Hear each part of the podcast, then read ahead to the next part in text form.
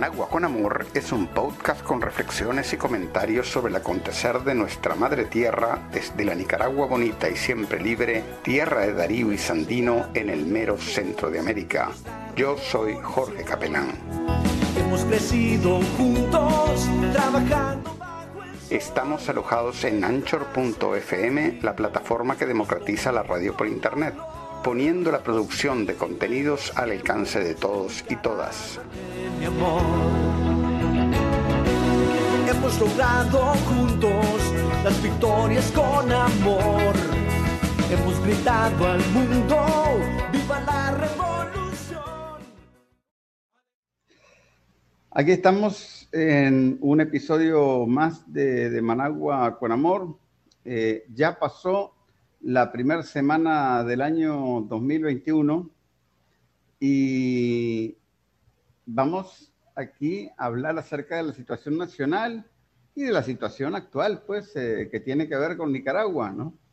Con el hermano, colega y querido amigo Mario Zúñiga de Radio Sandino, cuya voz todas las mañanas este, motiva y despierta la militancia sandinista y le brinda informaciones y análisis en caliente sobre lo que está pasando en el momento.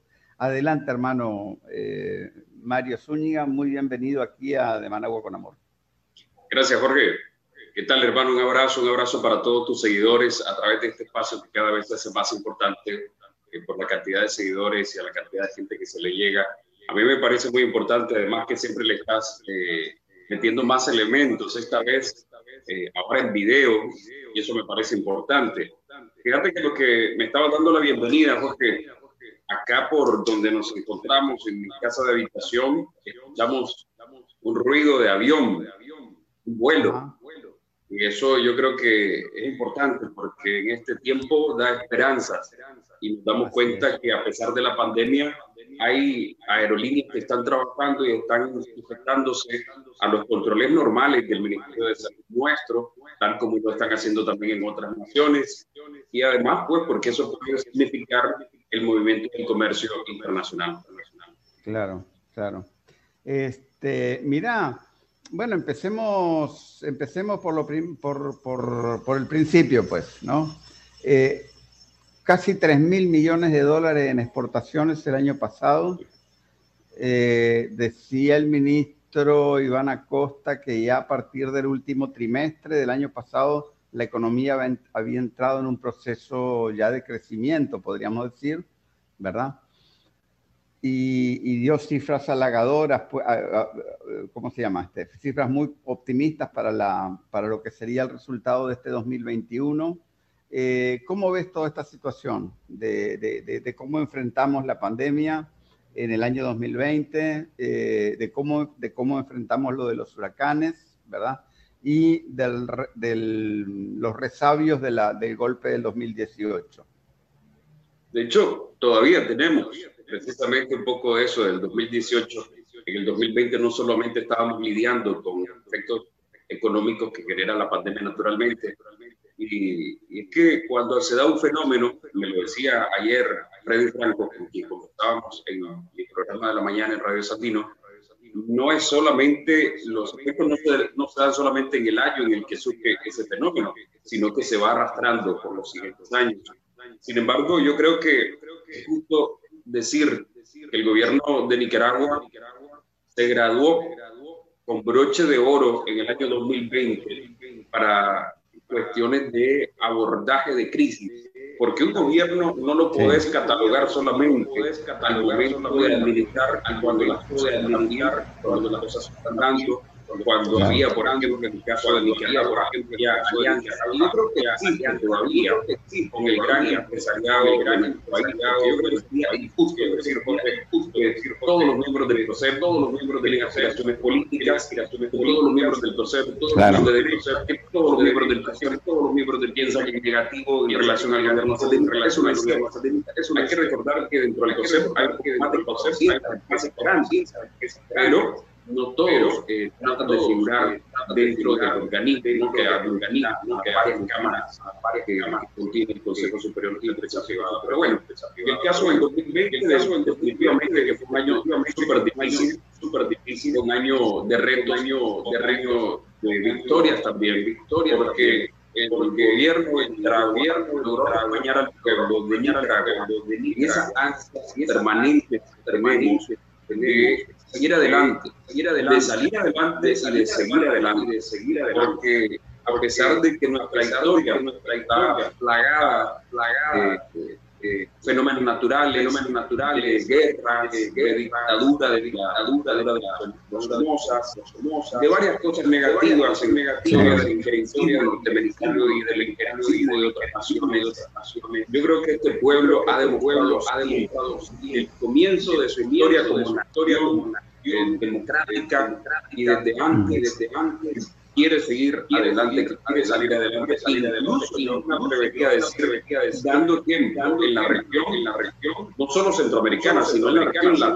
latina. Por eso es que mantenemos esa hermandad, hermanos de Venezuela, de Cuba, de Bolivia, Bolivia, no mencionaron uno, pero Nicaragua siempre ha demostrado además, el gobierno de sandinistas, esencialmente, la apertura a todas las, a todas las gobiernos. Por eso es que, por eso es que estamos trabajando este gobierno con gobierno pero también con China, Taiwán, Taiwán, con Rusia, con Rusia, y por qué no con Estados Unidos, que es una realidad económica, económica. región en el mundo, en el mundo. no lo podemos negar, o sea, embajada se mantiene, las relaciones diplomáticas se mantienen, y más allá, más allá de que podemos en algunos asuntos específicos en materia de política, Pero bien, saliendo del 2020, efectivamente, como, como los expertos y las autoridades, lo han venido apuntando en el último mes, vimos un repunte, el repunte nacional. Yo creo, yo creo, no solamente sería, sería todo decir, todo decir que fue por lo que naturalmente se alimenta la economía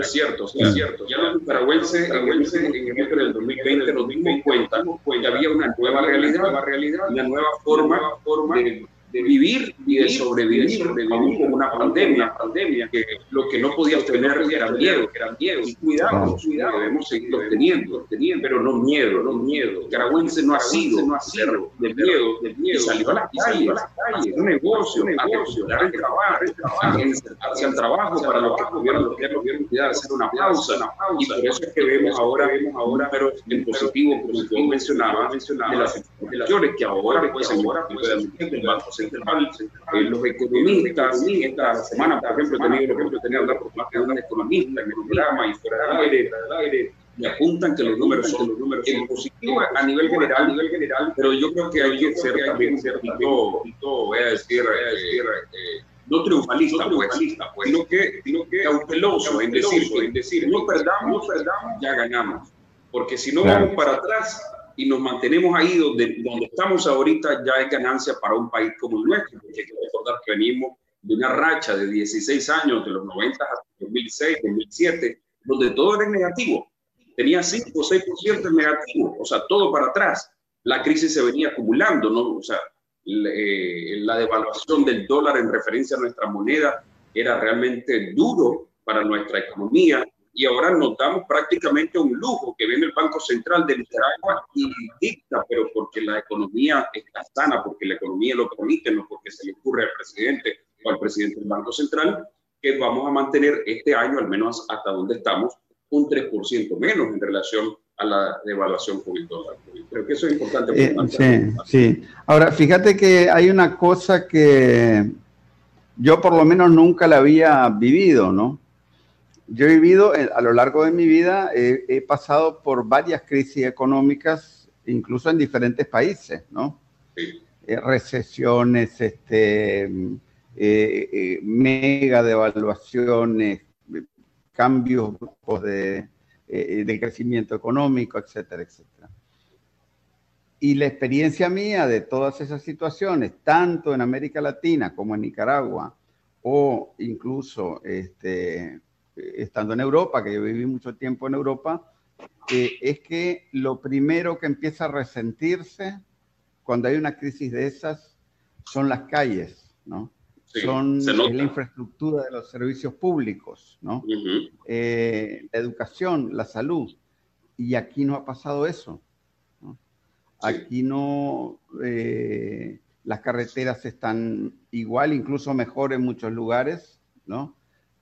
Este, se han reparado un montón de escuelas. ¿Cómo, cómo, cómo, funciona, ¿Cómo ha funcionado todo eso? Porque esta mañana, como siempre cuando uno ya deja lo, lo, grueso de la semana, del trabajo, lo duro del trabajo de la semana, y te das una oportunidad de salir a hacer compras, de salir a hacer mandados, me fui en primera instancia a reparar mi motocicleta, la dejé en el taller y me fui caminando hacia el mercado oriental, que es el centro de compras más grande de Nicaragua y cuidado de Centroamérica. A propósito, observaba un dato muy interesante que ofrecía la mayor parte del Producto Interno Bruto de nuestro país, ese centro popular de compras. Y yo me preguntaba y decía, oye, ¿por qué tanta gente ahorita en enero? ¿Por qué tanto movimiento a pesar de que todavía tenemos los efectos de la pandemia? Eso es una realidad. Eh, y en primer lugar me contesté o me autocontesté creyendo que está el movimiento de las compras de los útiles escolares, como es natural en esta fecha del año. ¿verdad? Los padres de familia salen a buscar cómo comprar cuadernos, útiles escolares, eh, en los centros populares de compra, como tenemos por cultura en nuestro país, por conveniencia económica, ¿no? Eh, eso por un lado, pero pudimos observar gente comprando otras cosas, además de alimentos. Las tiendas de ropa nueva, de ropa de segunda, están abiertas, están trabajando, no están full. No podemos decirlo tampoco en este mes de enero, pero sí hay gente, sí hay movimiento, sí hay tráfico, sí hay eh, transporte público bien activo. Me costó, porque como te decía, dejé la motocicleta en el taller, me costó agarrar un bus donde además vaya sentado y todo eso, ¿me entendés? Y eso que hay bastante, pues, para los 800 mil usuarios de Managua, yo creo que hay respuesta por lo menos fuera de los horarios picos, que a propósito, ya se anunció esta semana por parte de la alcaldía de Managua un nuevo sistema de transporte para los capitalinos, el famoso Metrobús o el metro que le dicen en Europa y otros países, vos lo conocerás muy bien, o el BRT, que significa bus de, rápido transporte. Y eso te dice también que estamos dando pasito a pasito en Nicaragua eh, el avance pues necesario para irnos acomodando a ser una mejor nación en ese aspecto económico que es tan importante, pero que no lo es todo, porque, porque también Nicaragua está llena de cultura, de historia, de lugares turísticos, de lugares bonitos, y eso también nos da identidad, eso también nos convierte en lo que somos yo creo. Eh, permitime hacer una digresión. Este, Vos me estabas contando que hoy eh, tuviste que dejar la moto en el taller. O sea, vos tenés moto, vos no tenés una super eh, Toyota Hilux. no, para nada. Todavía no vamos para ese. Ok. Este, yo le quiero explicar a los, a los oyentes que, no, que no son de Nicaragua, que nos conocen, este, la realidad de Managua que vos sos una persona muy conocida aquí en la capital. Primero porque hablas todas las mañanas, ¿no? Un programa de tres horas, imagínate. Programa de tres horas, ¿verdad? Sí. Este, eh, que por cierto es muy ameno y muy, eh, tiene mucha información relevante y hace muchos puntos ideológicos. Es un gran aporte a la militancia. Yo sé que son miles y miles y miles de sandinistas que lo escuchan todas las mañanas e incluso gente que no es sandinista lo escucha porque tiene que saber qué es lo que está pasando. Este, ahora, y además vos sos muy conocido porque a menudo presentás los actos del frente aquí en Managua, ¿verdad? Sí. Este, ahora, y vos andás en bus. Yo ando en bus.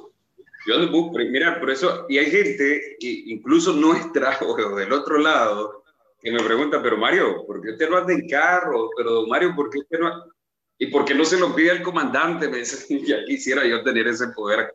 Pero es que mira, Jorge, yo puedo hablarte todo el día de mística, de conceptos, de, conceptos básicos y la moral del revolucionario que no estamos para servirnos, ¿eh? sino para servir. Pero también creo que si vos revisás mi historia, y no, no te estoy hablando de mi infancia, porque incluso en mi infancia en algún momento hubo buenos momentos. ¿me Mi abuelo, por ejemplo, tenía plata, pero después vinieron diversos momentos pues, de nuestra historia.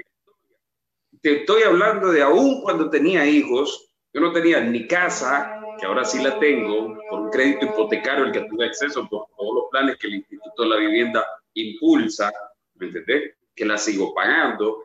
El tener motocicleta cuando no tenía ni bicicleta, yo creo que es un avance, que no, lo, no es una denotación, soy simplemente personal, es la realidad de más de 121 mil familias nicaragüenses. Ese es un dato que dio ayer el Instituto de la Vivienda cuando en conferencia de prensa daba las líneas de trabajo y la estrategia para el 2021 y decía la codirectora de la institución, más de 121 mil viviendas hemos entregado desde el 2007 a la fecha en esta segunda etapa de la revolución. Eso sí, eh, tomar en cuenta las 50 mil viviendas del programa Bismarck Martínez, que también son una realidad actualmente, está en el proceso de entregarlas a través de las alcaldías municipales. Entonces, no soy yo, es la realidad de los nicaragüenses, que poquito a poquito, sin, sin necesidad de desesperarnos a tener una Hilux, pero sí con el sueño, ¿por qué no?, de tenerla, porque las oportunidades se van dando poco a poco eh, y las bases se van sentando. Creo que, para allá vamos, por, ¿por qué no? Claro. Pero entonces, si esto fuera un régimen aislado y, repudiado por el pueblo, los que hacemos este tipo de trabajo no podríamos salir a la calle. No podríamos vivir en barrios normales. ya ves, hermano, y aquí estamos como mortales simples. sí, sí. los, que, los que viven en grandes mansiones son precisamente los que impulsaron el golpe y toda esa retórica eh, del régimen y la dictadura. Hay una señora, hay una señora eh, que podemos revisar su historia y la podemos ubicar, por ejemplo, en un 22 de agosto del 78, haciendo una gran gesta, pero que ahora está sirviendo al otro lado porque prefirió darle prioridad a sus intereses personales y vive en una mansión con 30 hombres, protegiéndola de su, de su propia locura, pues, porque nadie le va a hacer nada, porque en un país de libertad, a mí me da risa, Jorge, si no un poquito al aspecto político, cuando esos, esos tipos que tienen mansiones, que tienen grandes camionetonas, que, que la misma Policía Nacional les sirve, pues, como le sirve a todos los nicaragüenses, y le llaman y le dicen, mira, aquí se me metieron a mi mansión, la Policía Nacional sale corriendo a respaldarlo, y está bien. A mí me da risa cuando hablan de libertad, cuando hablan de democracia, porque quieren venderle los conceptos que todo el mundo acepta como buenos, como los derechos humanos, por ejemplo, y hablan de derechos humanos como que si fuera algo exclusivo de ellos, como que si fueran dos o tres nada más, porque derechos humanos son también el acceso a la salud, a la educación, el acceso a muchas cosas que este gobierno actualmente, el gobierno sandinista, le otorga a la inmensa mayoría de los nicaragüenses en un proceso no es una cosa de, de, magia, pues ni mucho menos, porque eso no existe. ¿Ves? Las grandes naciones asiáticas, por ejemplo, que han hecho milagros económicos, que han sido estudiados incluso, tampoco es que lo hicieron de un día para otro. Lo pueden hacer rápido. La recuperación de Alemania, por ejemplo, si nos vamos a Europa, después de las guerras, es increíble, pero tampoco es un día, en unos meses o en pocos años. Lleva sus años hacer el trabajo. Y en Nicaragua se está haciendo, a propósito que celebramos en estos días 14 eh, años de la segunda etapa de la revolución, 14 años de que cuando el gobierno sandinista regresó en 2007 al poder ejecutivo, pero que siempre tuvo esa presencia en el poder legislativo y desde ahí respaldó al pueblo, por ejemplo, para que no privatizaran el agua, recordar, en los años 90, y ahora se ha dado un gran salto, y esto es importante dejarlo bien recalcado para tus seguidores, eh, se ha dado un gran salto y se ha hecho un gran sacrificio para recuperar prácticamente la administración de la energía eléctrica.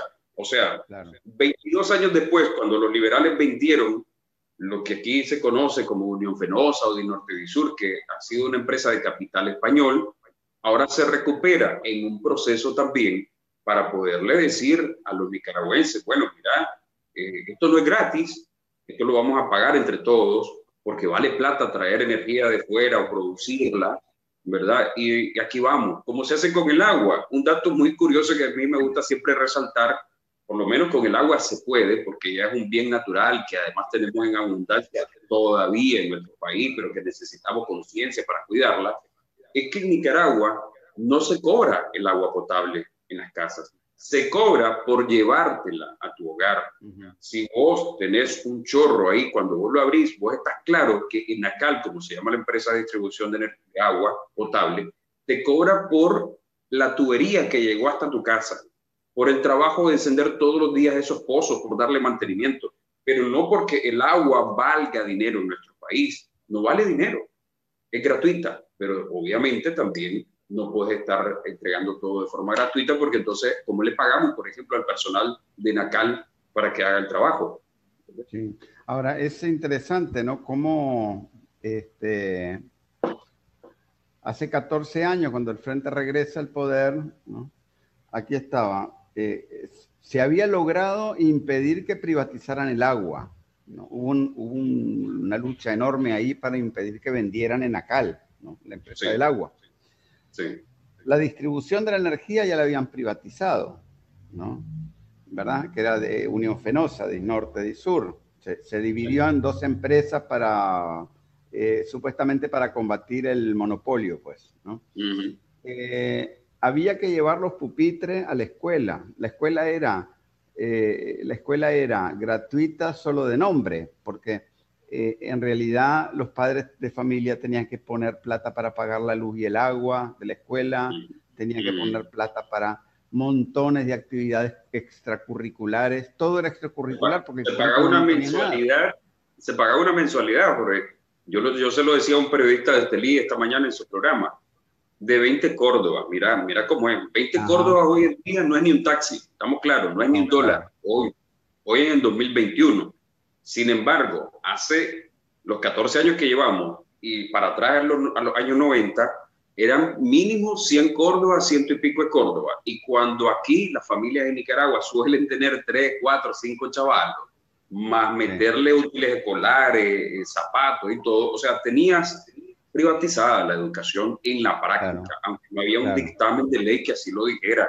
Y el Ministerio de Educación prácticamente tiraba al abandono el edificio y a los profesores simplemente les pagaba con dificultades, un mes sí, un mes no.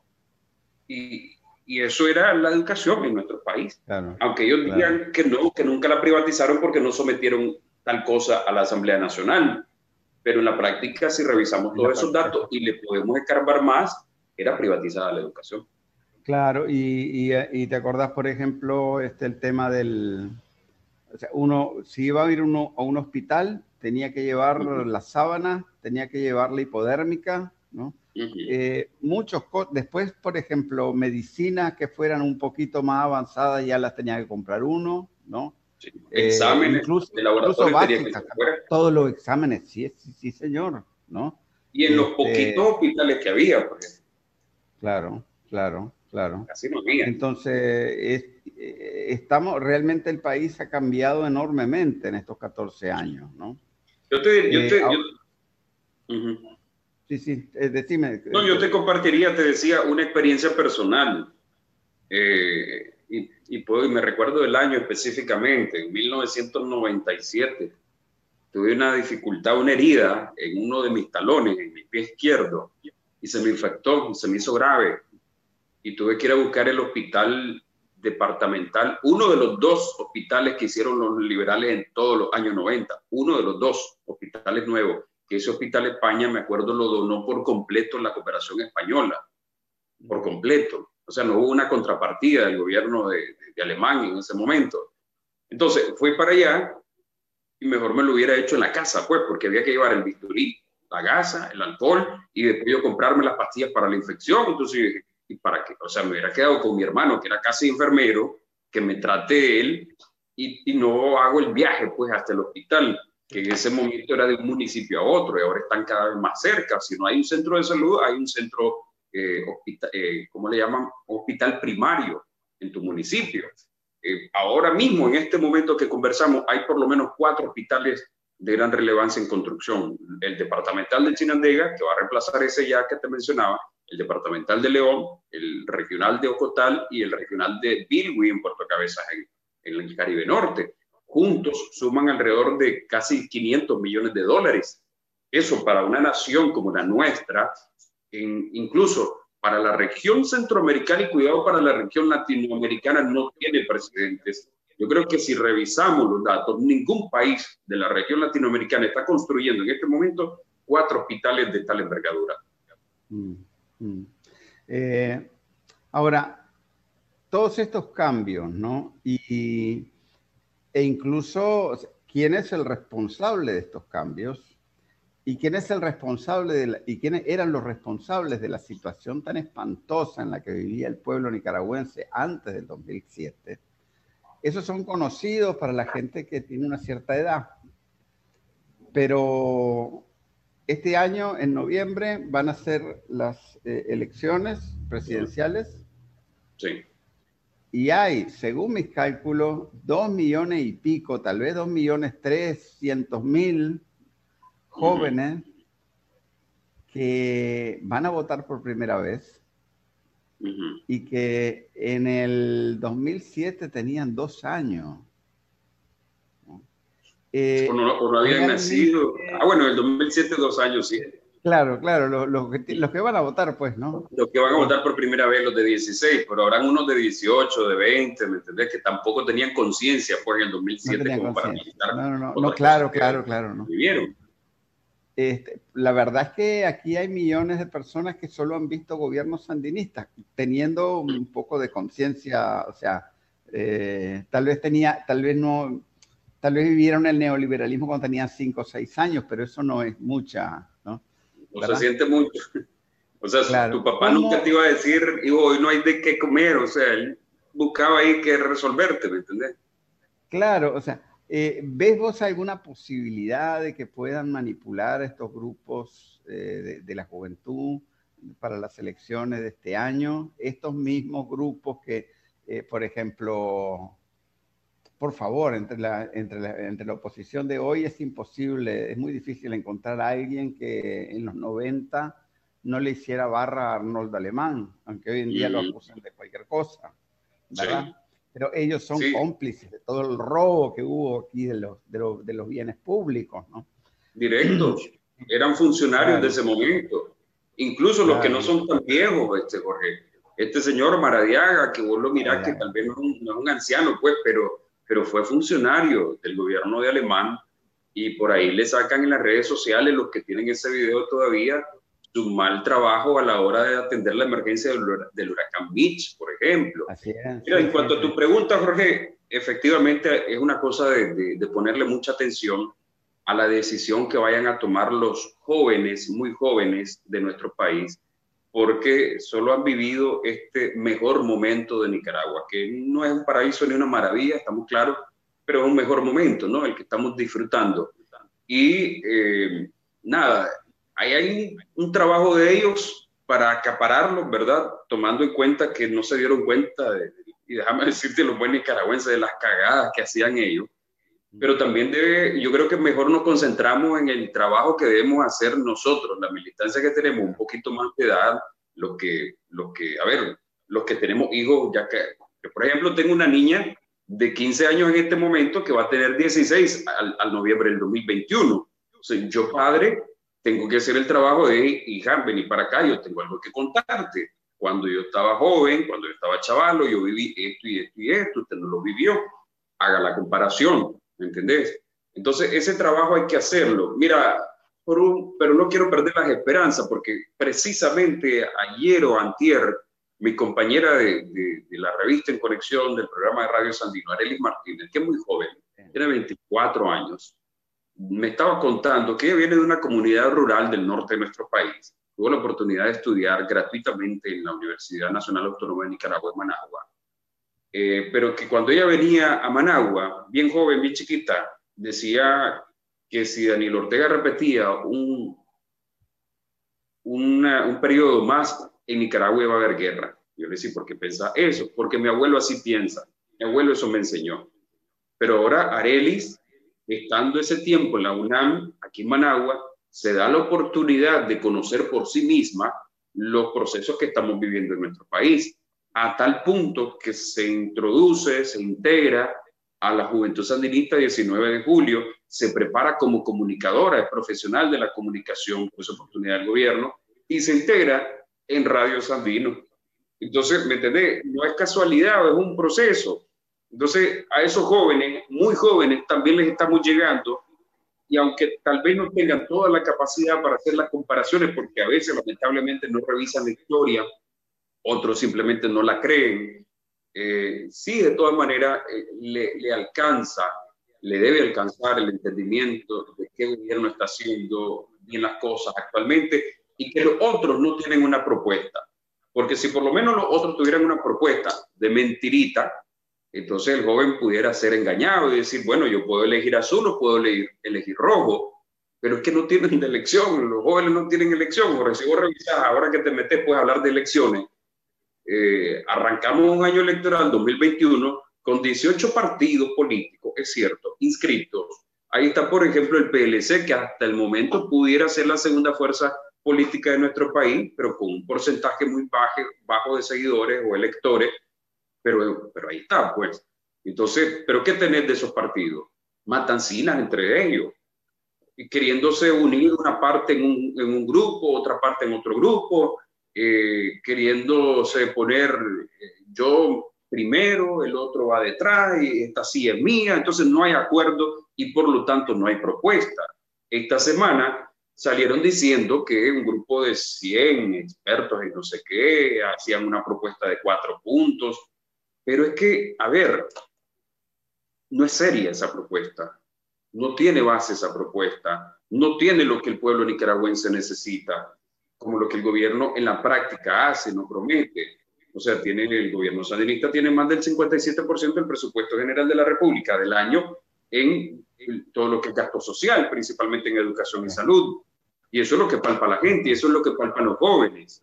Entonces, propuestas, contracciones, o propuesta falsa y propuesta vacía y propuesta irrealista y además no conocida contra acciones que, tiene, que ejerce el gobierno comunista. Yo creo que esa es la realidad que tenemos. Ahora, eh, eh, yo me pregunto, ¿no? ¿Y, ¿Y, a quién y a quiénes irán a poner de candidatos? Porque ahora eh, los que hayan pedido sanciones contra Nicaragua y todo eso han perdido sus derechos políticos, ¿o no?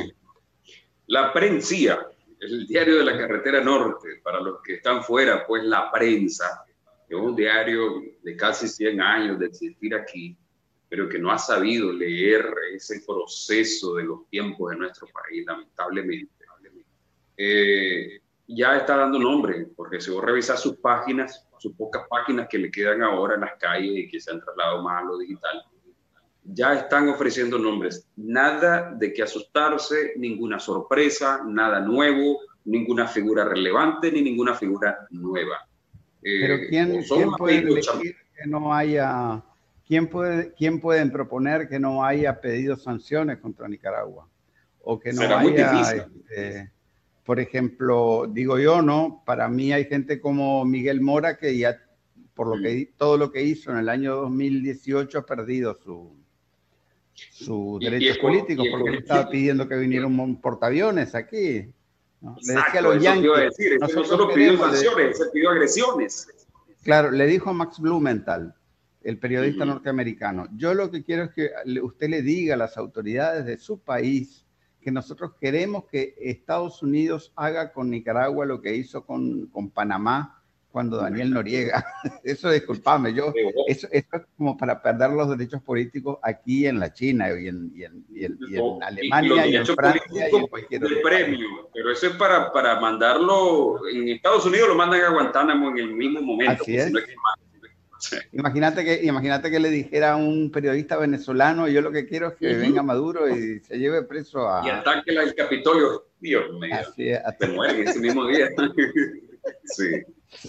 Sí, Solo aquí en Nicaragua, en el país de las maravillas, se aceptan esas cosas, todo, eh, eh, porque si seguimos mencionando nombres, Maradiaga fue personalmente a mantenerse unos cuantos meses allá en Estados Unidos gestionando las agresiones contra nosotros, lo que disfrazaron él y sus secuaces de exilio político o autoexilio político, y lo que estaban haciendo era un trabajo, una gestión de pedir agresiones, el mismo Chamorro, el mismo señor Kimi, que está ahora frente, al frente del poder, estuvo fuera del país buscando agresiones para, el país. O sea, eh, no hay, no tienen ellos un candidato. Tendrían a mí que... un caso, a mí un caso particularmente indignante, este, que fue el de, el de Vilma Núñez y el de, y el de la Mónica Baltodano, la ex comandante, Mónica Baltodano.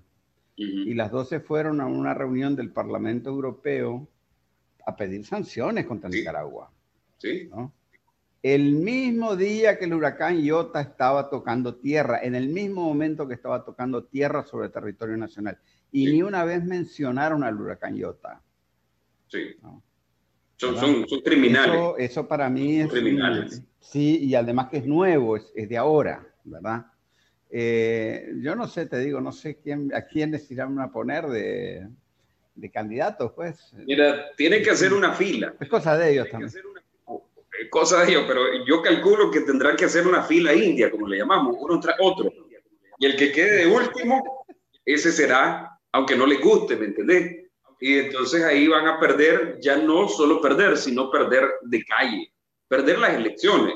Pero es que también pierden el respeto de la gente, porque yo te aseguro que aún, aún el seguidor más recalcitrante de ellos, el más fanático seguidor de ellos, de los pocos que le quedan, no va a estar de acuerdo si un día con su cabeza fría se da cuenta que lo que piden es una agresión militar, por ejemplo, como la que pedía Mora, o un bloqueo económico como el criminal que le tienen contra Cuba, o el que tienen contra Venezuela y cuando ellos vean la realidad que vive Cuba y que vive Venezuela, no porque tengan incapacidad en sus gobiernos, sino por el bloqueo económico estadounidense, eh, cuando ellos miren que esos pueblos sufren por eso, el más fanático de, sus seguidores deja de siquiera alzarlos a ver.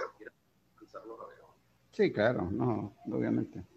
Este, bueno, eh, es, es, todo un año obviamente marcado por el, por el tema de las, de las elecciones, ¿no?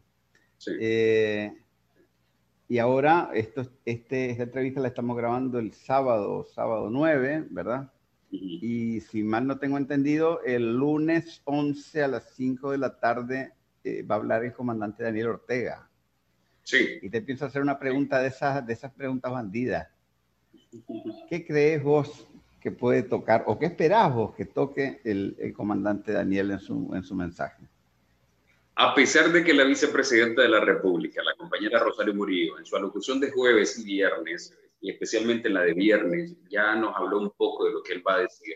Y se trata de presentarle al pueblo de Nicaragua los principales ejes de trabajo del gobierno sandinista para este año 2021, y quizá incluso para lo que resta eh, del quinquenio, porque el, gobierno de sandinista tiene eso, que trabaja por quinquenio, por planes a largo plazo, no solo para el, para el momento.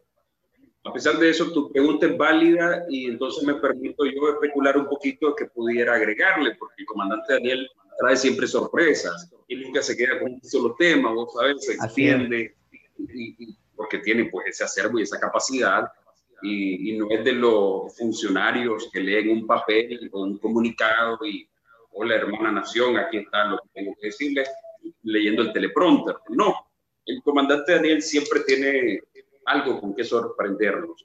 Pero lo bueno y en general, Jorge, es decir que siempre nos sorprende en positivo.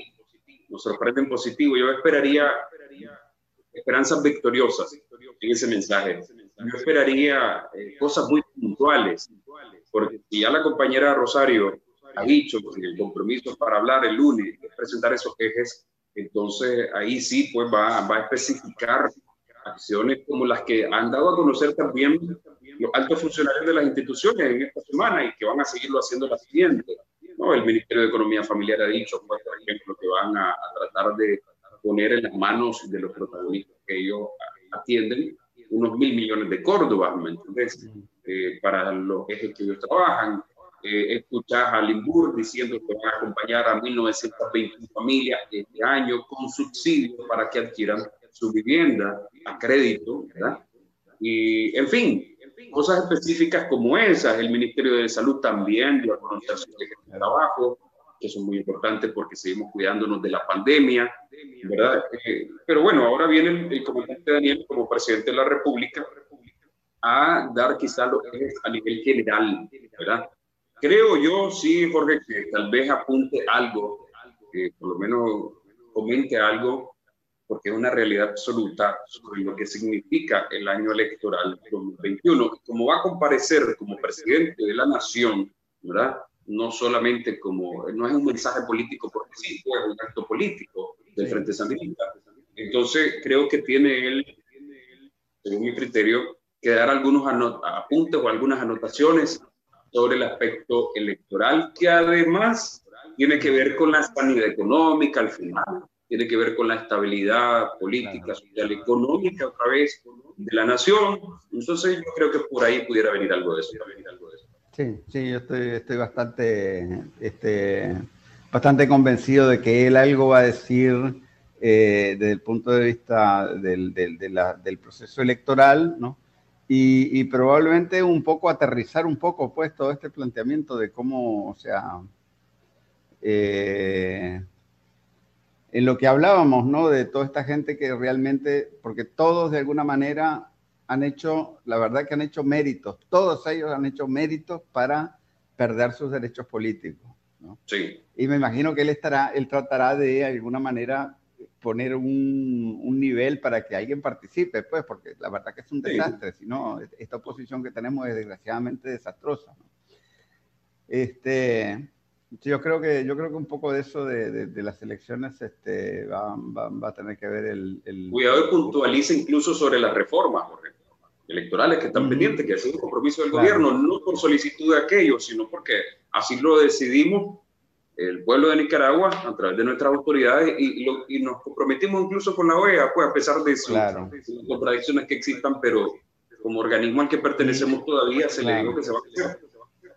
Y supongo, supongo también que dirán ¿no? que las elecciones en Nicaragua se hacen no porque diga Estados Unidos y no porque diga la OEA o la Unión Europea, sino porque es el pueblo nicaragüense que tiene su manera de decidir Está vinculado, Jorge, en la constitución política de la República, que a propósito, en el día en que estamos grabando este espacio, eh, estamos cumpliendo, hoy 9 de enero, un día como hoy, 9 de enero de 1987, el comandante Carlos Núñez, en paz descanse, y el comandante Daniel Ortega rubricaban, firmaban la constitución política de la República, la primera justa constitución política de nuestra nación, la primera constitución política que realmente le daba los derechos a todos los nicaragüenses, la estabilidad que tenemos hoy, eh, la oportunidad que tienen incluso algunos de joder. Imagínate pues qué, qué tan buena era esa constitución política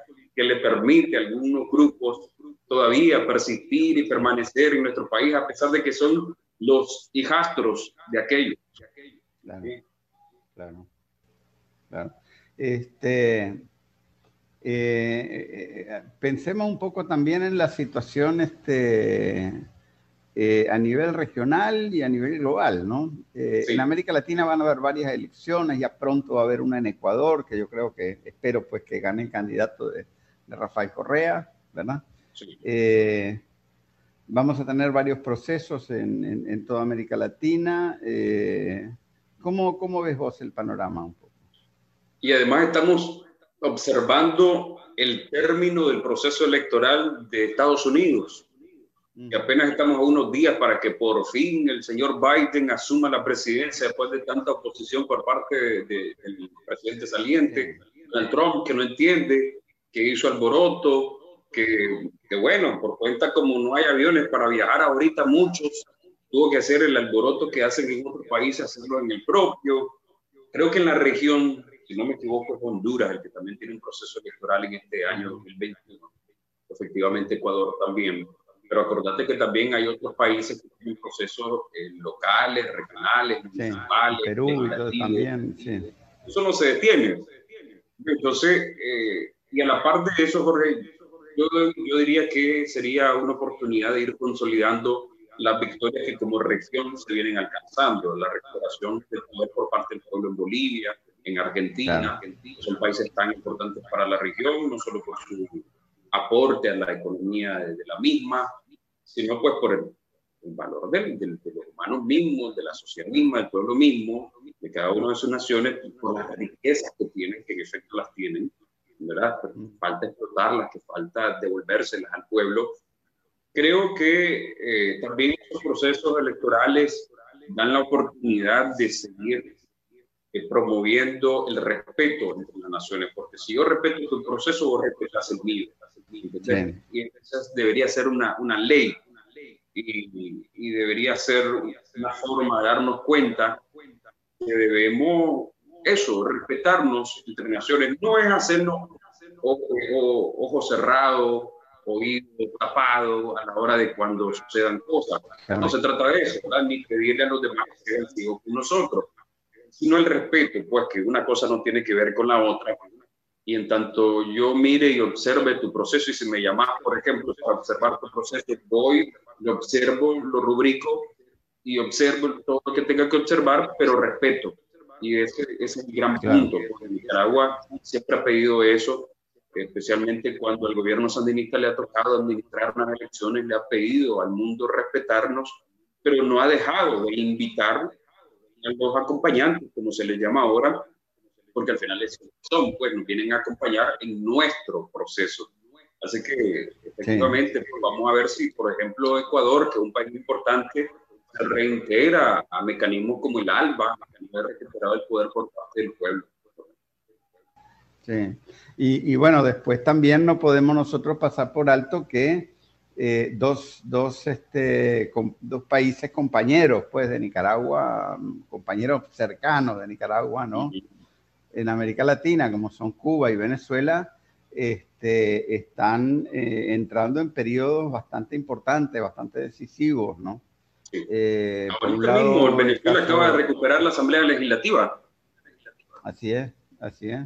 ¿no? Interesante, interesante lo, lo, que, lo que dijo la Unión Europea, que prácticamente aceptó pues, que, que Guaidó no es, este, no es presidente encargado de nada, pues, ¿no? Eh, y el futuro de Guaidó, quién sabe cómo, cómo irá a pintar. Eh, no sabemos todavía los Estados Unidos si lo van a apoyar o si lo van a votar en el... Yo creo que se van a aburrir. De la basura. Sí. Yo creo que se van a aburrir porque ya, y ahorita que asuma Biden van a tener que volver a analizar ese apoyo que le dan al señor que mencionaba, pero no porque la política de Biden sea una y la política de Trump sea otra. Al final los republicanos y los demócratas son la misma chanchada, pero hay algunos matices ¿no? que, que, que se dan que, difieren en cosas muy específicas por lo menos. Y aunque Biden ha dicho que también eh, no tiene la mejor fe con el gobierno del compañero Nicolás Maduro, tiene suficientes problemas para asumir ahorita, para entretener de la pandemia, por ejemplo, y de la economía de Estados Unidos, que cada vez está siendo más golpeada, precisamente por el tema de la pandemia y por otros factores. O sea, tiene el problema de, de balancear un poquito más las cosas con China, tanto en sus relaciones políticas como en su, eh, su tratamiento económico. Y después, por otro lado, tenemos a Cuba que eh, entró en un proceso, afuera se dice un cambio de moneda, pero en realidad es un proceso mucho más importante porque prácticamente como que están eh, reconstruyendo el socialismo sobre unas bases más que integren mucho más los mecanismos de, los costos de producción y de, las dinámicas del mercado, ¿no? Y yo te digo, yo he estado viendo la... Sí. No, te decía que... La, yo, solo te quería contar que cualquier revolución tiene que ser también evolución. Yo creo que eso es lo que está haciendo Cuba. No, por supuesto, por supuesto. Este, por supuesto, esto es un proceso ya muy largo. De la preparación de este proceso yo creo que data de, de inicio de este siglo, ¿no? Tal vez, por lo menos yo antes del año 2009 yo ya sabía, ya me habían dicho, ¿no? Que había un proceso importante de, de revisión. Pero eso se hizo a la manera cubana, estudiando mucho las cosas, discutiéndolas mucho y haciendo muchas mesas redondas explicando cada detalle. Es interesantísimo el programa este, yo lo he estado viendo últimamente, ¿no? Este, pero lo cierto es que eh, ellos van, vamos a ver, la esperanza, la expectativa es que por lo menos los, los demócratas ahora en Estados Unidos no empeoren todo lo que hizo Trump, que por lo menos no lo empeoren, ¿no? O sea, que pare, que esta, esta agresión económica del bloqueo pare, ¿no? Vamos a ver, ¿no? Yo esperaría este, también... Lo cierto es que son datos, ¿no? Yo esperaría eso, pero no más, efectivamente, porque del imperio, como dijo el Che, no esperar ni tantito así, ¿verdad? Pero por lo menos que no lo empeoren, efectivamente, es una gran cosa, ya que los hermanos cubanos han sabido defenderse por sí solos en, la lucha por, por la economía, por economía, estabilización de todo tipo, ¿no? Y, y, y, ya con eso tenemos bastante, o sea, con que no se metan con ellos, los cubanos se defienden solos, lo han demostrado por más de 60 años yo esperaría también, tal vez no personalmente de, de, de, Biden, pero sí del Congreso, en la parte demócrata, que, no creen, que no se dejen llevar pues, por nuevas iniciativas que por lo general son eh, propuestas por los republicanos. Sí, ahora no sé, porque te digo que con los votos demócratas se, se aprobó un presupuesto ahora que un presupuesto militar altísimo ¿no? Altísimo. Este, vamos a ver qué pasa, pero yo te digo, mucho indica que, que los Estados Unidos van a lanzarse a aventuras intervencionistas, tal vez con argumentaciones como el cambio climático, eh, cuestiones sanitarias, ¿verdad? Ahora, yo, por ejemplo, en el caso ya particular nuestro de Centroamérica, yo creo que los Estados Unidos deben tener mucho cuidado si se quieren meter aquí, porque la verdad es que no es difícil ver cómo van a controlar esta región. Sí, yo creo que siempre se ha dicho, pues, y, espero que tengamos razón los que nos juntamos a, esa, a ese razonamiento, de que por lo menos en la región latinoamericana tiene que pensarla dos veces, cuando normalmente no lo hacen los gringos, si lo pensar por la primera vez, lo hacen y punto, ¿verdad? En el caso de Latinoamérica tiene que hacerlo efectivamente, pensarlo dos veces. No solo porque, y no porque, bueno, porque cualquier país que elijan invadir o atacar o agredir de alguna manera vaya a hacerle frente, porque ya sabemos, y eso no lo podemos negar, que el poderío militar de Estados Unidos es infalible en relación a cualquier país latinoamericano, pero sí, la fuerza puede hacer la diferencia. Y ellos saben que en el caso de Latinoamérica hay fortalezas de, de unidad, como el caso de, de Venezuela, de Cuba, de Nicaragua, ahora Bolivia de nuevo.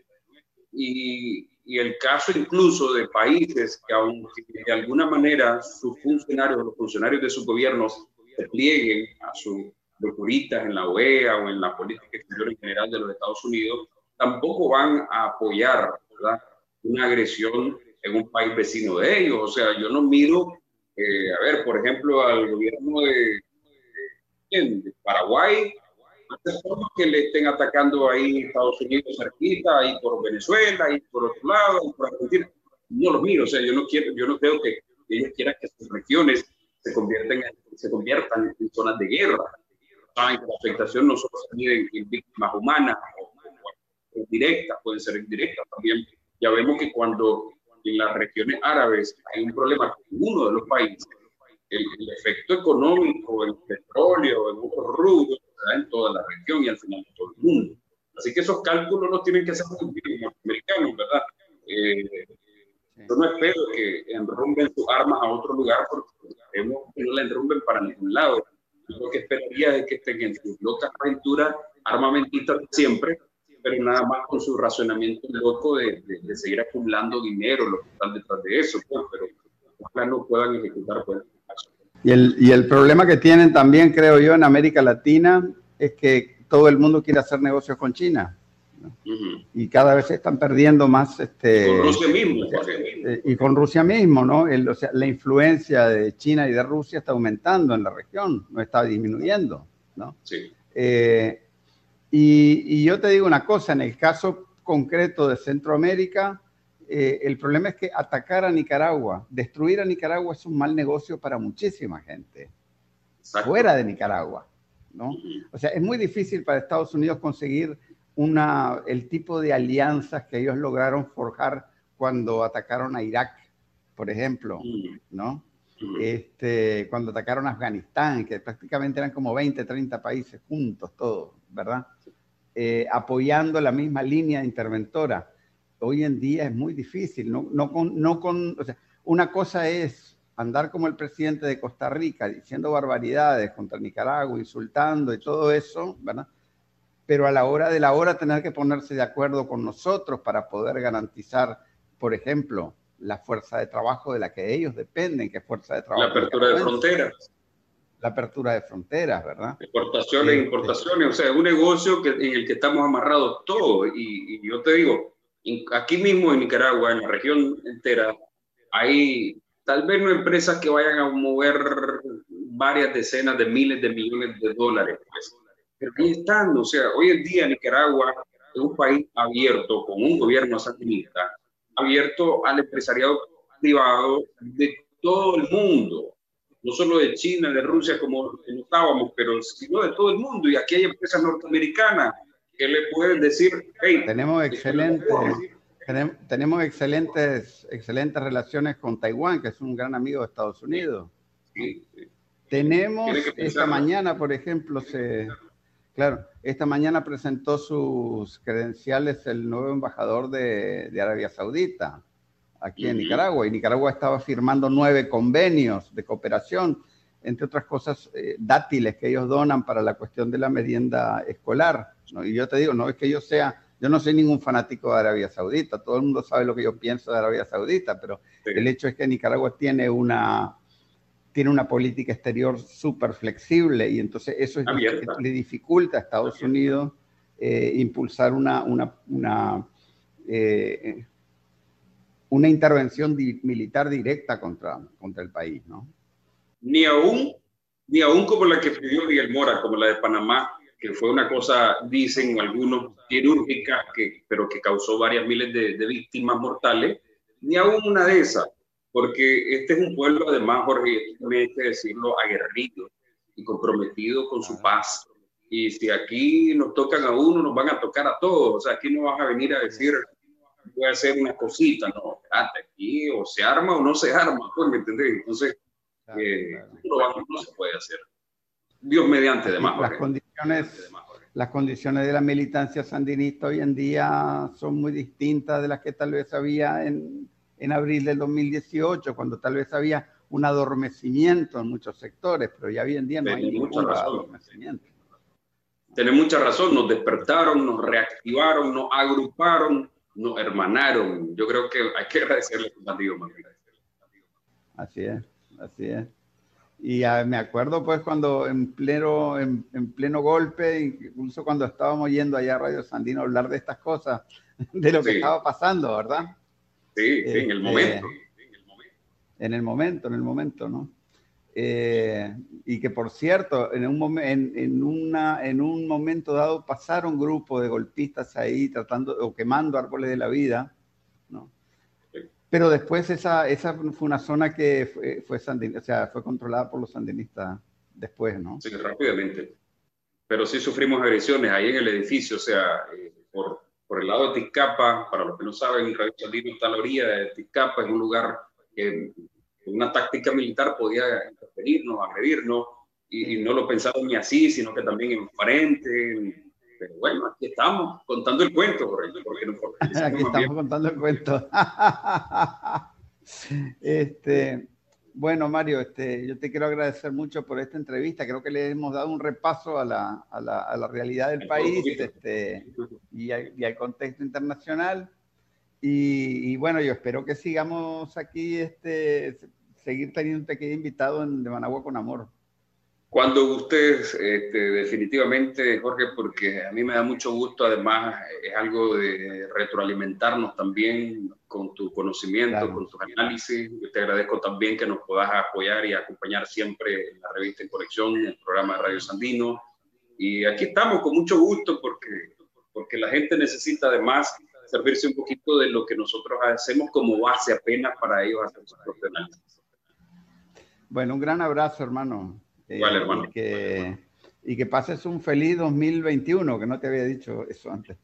Igual, hermano, vamos por, más victorias. Por más victorias. Un abrazo.